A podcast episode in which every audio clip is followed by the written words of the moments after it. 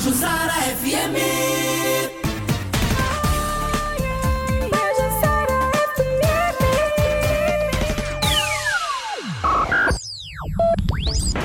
Começa agora.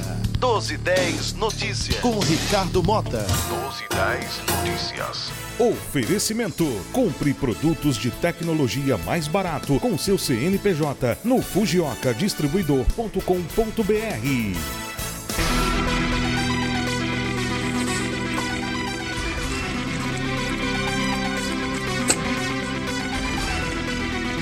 Boa tarde, eu sou Ricardo Mota e nós estamos começando agora o 1210 Notícias aqui pela Sara FM, 103,7 em Maceió, 101,9 em Arapiraca. Um grande e afetuoso abraço a todos os ouvintes e a todas as ouvintes do 1210 Notícias. Hoje é quinta-feira, dia 3 de dezembro.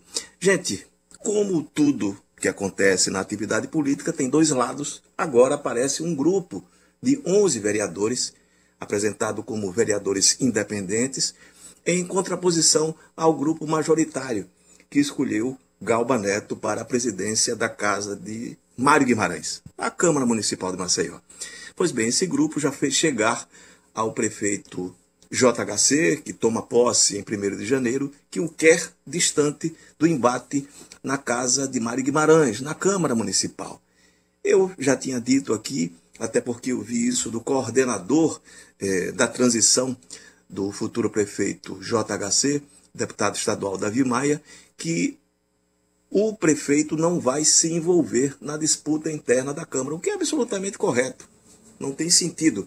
Quem tem de decidir quem será o presidente, quem vai compor a mesa diretora da Câmara Municipal de Maceió, e agora são 25 vereadores, são eles próprios, os 25 vereadores eleitos. Basta lembrar o que aconteceu na Assembleia Legislativa. Né? O governador Renan Filho tentou impor o deputado Olavo Calheiros, o primeiro tio, né, para presidir a casa, e deu no que deu. Hoje, Marcelo Vitor tem a maioria absoluta, só não tem unanimidade por conta da presença na Assembleia, quando comparece, evidentemente, do deputado Olavo Calheiros. Mas, enfim, é correta essa posição. O futuro prefeito não tem de se envolver negociar com a Câmara, sim. Faz parte do processo político, é absolutamente natural da velha e da nova, da eterna política, na verdade, né? essa negociação. É evidentemente que isso aconteça dentro de parâmetros, de critérios mais ou menos transparentes. Por que mais ou menos? Porque ninguém sabe efetivamente da vida ou dos princípios de cada um. Evidentemente, quando se indica alguém para ocupar um cargo público, isso precisa passar pelo conhecimento geral né, do prefeito e da equipe dele, aquela mais próxima, do comportamento desse personagem, seja na atividade privada, seja na atividade pública. E é aquela história. Eu vou sempre lembrar Montaigne, quando ele diz que se faz com agulhas, porque o que não fará com escudos? Ou seja, se faz com pouco, o que não fará com muito. Então, todo cuidado é necessário. Ninguém está falando em absolutos virtuosos né, para assumir cargos públicos, mas é necessário que haja critérios, que haja princípios. E é o que se espera. Quanto à composição da mesa diretora, que essa seja uma decisão da própria casa. Como disse o deputado Davi Maia, coordenador da transição, assim será. E tomara que seja. Esses 11 vereadores têm mais ou menos um comando hoje é, de, do ex-presidente da casa, Kelma Vieira, né? e de, de, outros vereadores que estão excluídos né, do grupo, inicialmente de Galba Neto. É sempre assim, a Câmara sempre teve dois grupos fortes, né, que se enfrentam, se compõem também, mas se enfrentam eventualmente, e que seja assim agora também. Faz bem à democracia. Quando há disputas, gente, há compromissos. E esses compromissos podem sim ser importantes para a população de Maceió. Olha, o deputado federal Arthur Lira, por óbvio, entrou de vez no olho do furacão. Essa expressão é interessante no livro número zero, né, de Humberto Eco, um ótimo livro, delicioso, engraçado, divertido e inteligente, como tudo que Eco escreveu. É, ele diz que o, o olho do furacão é exatamente onde não acontece absolutamente nada Mas, enfim, isso tornou-se uma expressão popular e as pessoas falam sempre, entrou no olho do furacão. Eu estou falando agora, mas em tom de blague, porque entendo que realmente ele tem razão. No olho do furacão, no centro, ali não acontece nada mesmo. Pois bem, só que ele, Arthur Lira, levou junto com ele, quando se elegeu né, para deputado federal agora, para Brasília, a Operação Taturana. Lembra da Operação Taturana? Pois é, que coisa, né? Saudosa Operação Taturana, aquela que deslindou um esquema de desvio de recursos na Assembleia Legislativa, ninguém sabe o valor exatamente, há questionamentos, 300 milhões, 256, não importa. Fato concreto e objetivo é que descobriu-se ali um esquema de desvio de recursos do poder público e que não deu basicamente nada. O que havia acontecido de concreto e objetivo nas decisões judiciais, passou-se, digamos assim, é, um, um pano em cima. Da seguinte maneira: no caso de Arthur Lira, não foi só ele, né?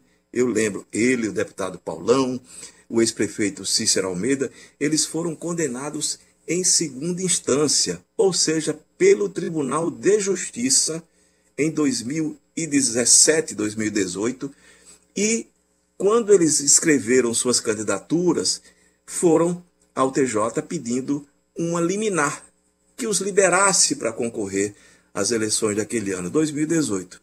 O desembargador Celírio Adamastor caiu nas mãos dele, decidiu que sim, olha, deixa os meninos concorrerem, e eles concorreram.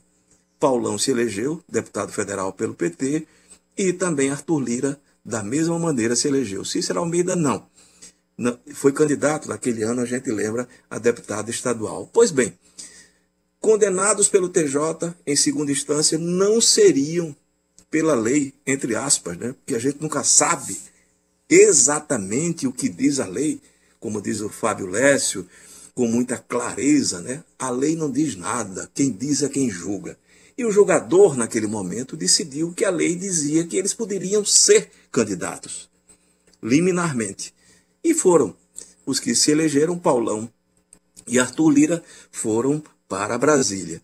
Qual é a novidade dessa matéria? Além de lembrar o esquema engraçado, o Estadão chama de rachadinha do estado de Alagoas, esse esquema da, da da, Operação Taturana, né, que foi descoberto pela Polícia Federal, a gente lembra, foi um período longo né, de investigação, acessos a muitos documentos que foram publicados, até o Estadão traz alguns deles como sendo novidade, que para a gente não é, quem acompanhou de perto, e nós acompanhamos né, a Operação Taturana, e paulatinamente aquilo que ia sendo publicado e desvendado, sabe que não há novidade. Qual a novidade?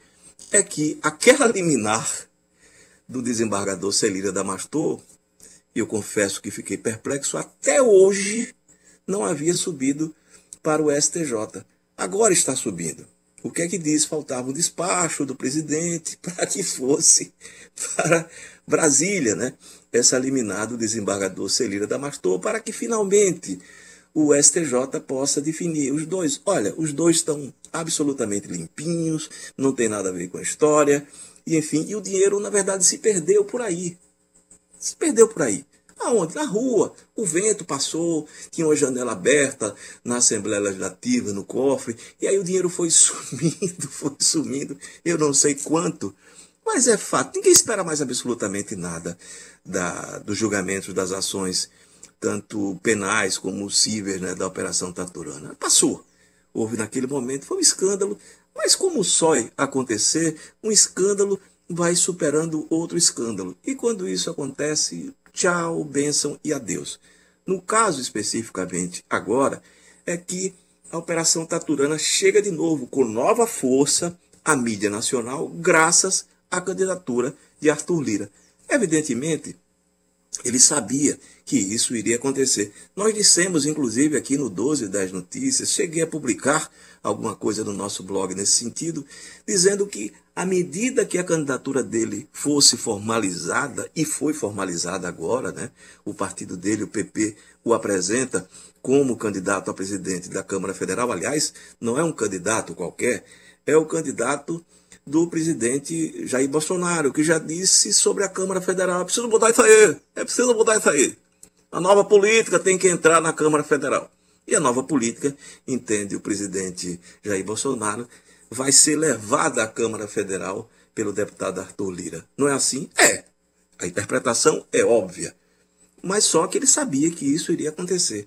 E vai passar por um massacre da imprensa nacional. Sempre acontece isso, a gente lembra. Foi assim com Sarney. Sarney mostrou que tinha couro grosso. Chegou um momento na vida né, em que o ex-presidente Sarney não tinha mais nada a perder.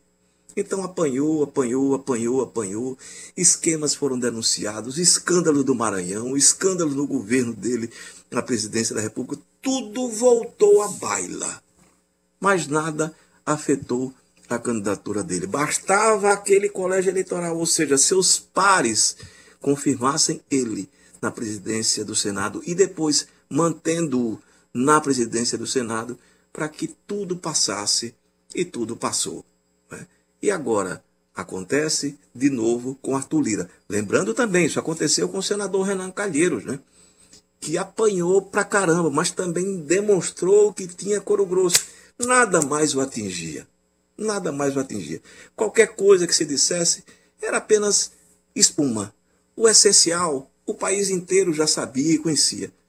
Há acusações justas e acusações injustas, cada um faça o seu próprio julgamento. Fato concreto e objetivo é que agora será a vez de Arthur Lira, ele próprio, demonstrar que tem realmente couro grosso, que se blindou emocionalmente. Não é fácil você passar dois meses, dois meses e meio, né? Porque a eleição acontece dois meses, né? A eleição acontece em fevereiro, primeiro de fevereiro.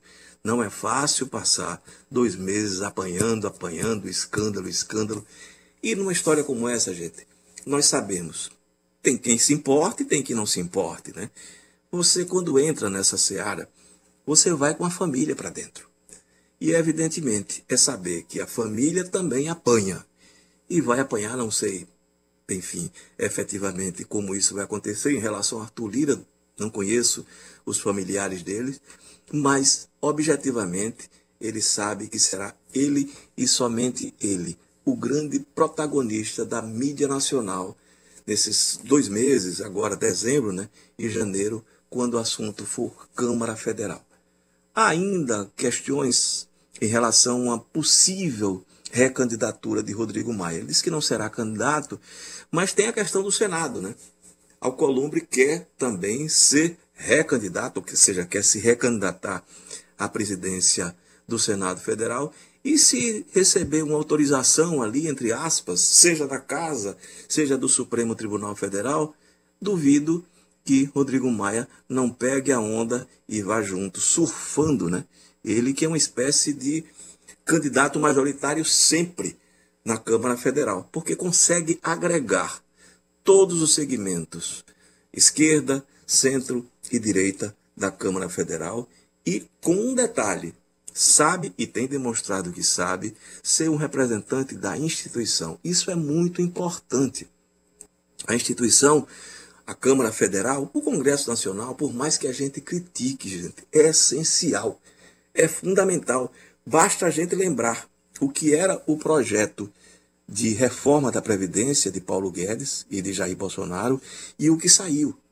O que saiu foi muito melhor, assim como medida, as medidas de emergência, emergenciais né, da pandemia. Foi graças à Câmara Federal que se estabeleceu esse valor de 600 reais para o auxílio emergencial. Vejam a importância. No caso da Previdência Social, eu vou ressaltar, até porque nós temos um cenário aqui que vale sempre a pena estar lembrando, na Câmara Federal, a altivez com que, e a independência também, com que deputados e senadores atuaram para melhorar o projeto, atenuar o sofrimento né, dos aposentados e trabalhadores a aposentar, graças a essa altivez e independência do Congresso, nós tivemos sim uma melhora muito grande. Aqui, o projeto enviado às pressas pelo governador Renan Filho, embora já se sabia que ele ia mandar, não se sabia que ia mandar com aquela maldade espetacular, uma coisa estrondosa, assombrosa, eu diria, fantasmagórica, né, da cobrança de 14% dos trabalhadores do serviço público já aposentados, sem considerar o que estabeleceu o regime geral da Previdência Social, o que estabeleceu que seria, sim, cobrado 14% dos trabalhadores a partir do teto da Previdência Social. R$ 6.100. Aqui, o pobre do servidor ganha mais de um salário mínimo, tem um, um, um, corte do salário, metem a mão no bolso dele de forma impiedosa, que é o que acontece. Não por acaso, e eu escrevi isso essa semana, tem de se considerar que muito da votação de JHC foi em protesto contra esta cobrança. Ora, direis, mas não é tão grande assim o número de, de servidores aposentados e pensionistas, né, para dar uma votação estupenda. Lembre-se do seguinte: cada aposentado pensionista tem família, e tem amigos, e tem pessoas que conhecem aposentados e pensionistas e sabem o sofrimento que essa medida perversa representa na vida delas menos remédio, menos alimento, plano de saúde que vai para o espaço. Gente, convenhamos, é demais. E isso há muitas motivações, inclusive o fato de que tecnocrata, que foram os tecnocratas que definiram né, esse patamar, para eles só existem números. Gente, esqueça gente. E gente é número? Bobagem. Isso é bobagem, meu caro Fábio Lessa. Bobagem. Bobagem, meu bem, bobagem. Pois bem, Olha, a notícia de última hora agora, viu? O governador Renan Filho não vai alterar o decreto estadual número 71.467/20 de 30 de setembro. O que estabeleceu esse decreto? Que o limite de 300 pessoas para eventos privados é o tolerado pelo governo do estado nesse momento em que vive a pandemia. Pode-se questionar se, a, se o problema, enfim, foi agravado com as aglomerações de campanha eleitoral, e essa, sem dúvida nenhuma, é uma realidade, mas se fossem liberadas as festas com mais de 300 pessoas, públicas ou privadas, porque o decreto vale para públicos e privados, né? E no caso específico, as festas de Réveillon, a gente sabe que existem grandes festas de Réveillon aqui, e é natural que os empresários do setor até pressionem o governo do estado para ampliar esse, esse número. Se acontecessem, a gente poderia ter, sem dúvida nenhuma, um foco da doença que ia se alastrar mais ainda. Está acontecendo, está. A cada final de semana, bares, restaurantes espaços públicos fechados ou abertos estão aglomerando. Estão. Na campanha eleitoral isso aconteceu. Mas, gente, não justifica, e eu vou compreender a decisão do governador Renan Filho e do secretário né, de saúde, que me disse o seguinte: eu conversei com ele hoje pela manhã. Ele disse que essa decisão foi tomada com base na posição dos técnicos da Secretaria de Saúde. E são profissionais que a gente sabe respeitados, e que vem trabalhando cotidianamente, diuturnamente, desde o início da pandemia e trabalhando com méritos. O que acontece agora é que, nesse momento de final de ano, a gente tem um verãozão aí pela frente impressionante, né? Apesar de que, ressaltou o próprio secretário, né? os médicos e demais profissionais de saúde aprenderam a lidar com a doença. Ou seja, aprenderam muito sobre a doença, mas também não podem fazer milagres.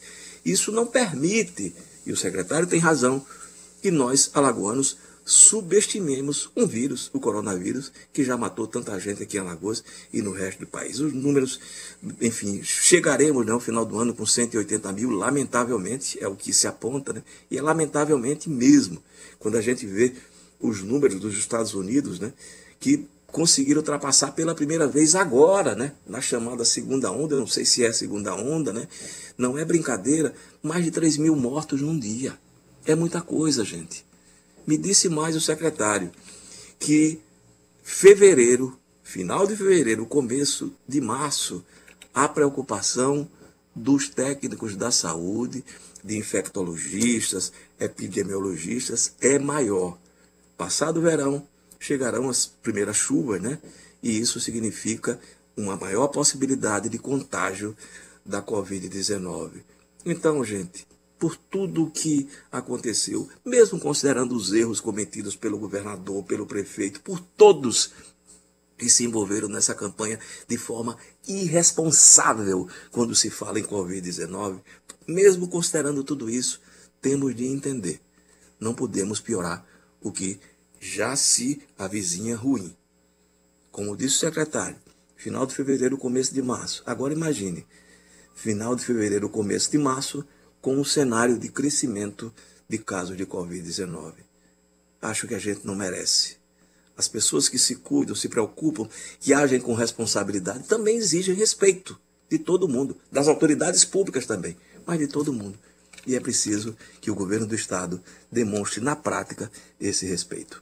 A gente volta daqui a pouquinho depois de um intervalo comercial. De volta com apoio técnico sempre competente de Fábio Lécio, a voz da malícia, o homem que sabe tudo. Infelizmente, nem tudo me diz. Fazer o quê?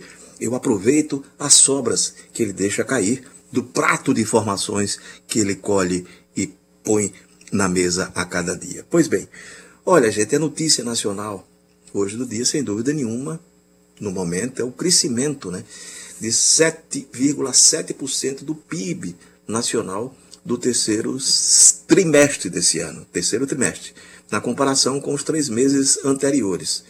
Esses dados foram divulgados hoje pelo IBGE. Bom, fato concreto, com o resultado que é bom, não tenha dúvida nenhuma, não deixa de ser um bom aceno, né? A economia ainda assim se encontra no mesmo patamar de 2017. E foi um ano ruim em 2017, a gente lembrar, com uma queda acumulada de janeiro a setembro né, de 5%. Há um, uma recuperação mais nítida na indústria de, de transformação, isso é bom. Mas prestemos atenção, porque a primeira manifestação do Ministério de Política Econômica, o Ministério da Economia, né, do ministro Paulo Guedes, que é um defensor contundente e sempre permanente e persistente do Estado mínimo. Ele já anunciou que esse crescimento acena para o fim, por exemplo, de auxílios, de ajudas do governo federal para a população é, mais necessitada. Diz que os escudos de políticas sociais, criados para amenizar os impactos da pandemia, devem ser desarmados. A área econômica afirma que o fim dos auxílios governamentais abrirá espaço para a agenda de reformas estruturais, ou seja, reduzir, reduzir, reduzir o Estado, privatizar, privatizar, privatizar. O que e como é o que a gente sempre fica se perguntando, porque é na bacia das almas, né? Entregar o patrimônio público, como tem ocorrido, não só agora no governo, mas enfim, nos governos anteriores, né? a preço absolutamente vil. A gente está vendo a história das elétricas, né? das distribuidoras, que custaram a quem comprou 50 mil reais. E, no final das contas, a gente tem um serviço mais caro e ruim, sem nenhum tipo de fiscalização efetiva. As consequências estavam ali, no Amapá, muito evidentes, e depois que voltou a energia por lá, né? mesmo com a qualidade baixa, mas voltou, enfim, já vai se esquecendo tudo o que ocorreu. Não podemos. Serviços essenciais devem ter o controle absoluto do Estado brasileiro, com E maiúsculo. E significa também, no final das contas, não nos esqueçamos: monopólio público é ruim? É. Monopólio privado, muito pior. Principalmente porque aqui a gente sabe, né? Quem tem algum poder da força da grana tem muito poder, porque a força da grana significa poder em qualquer instância. É isso? É. Boa tarde e até amanhã com 12 10 notícias.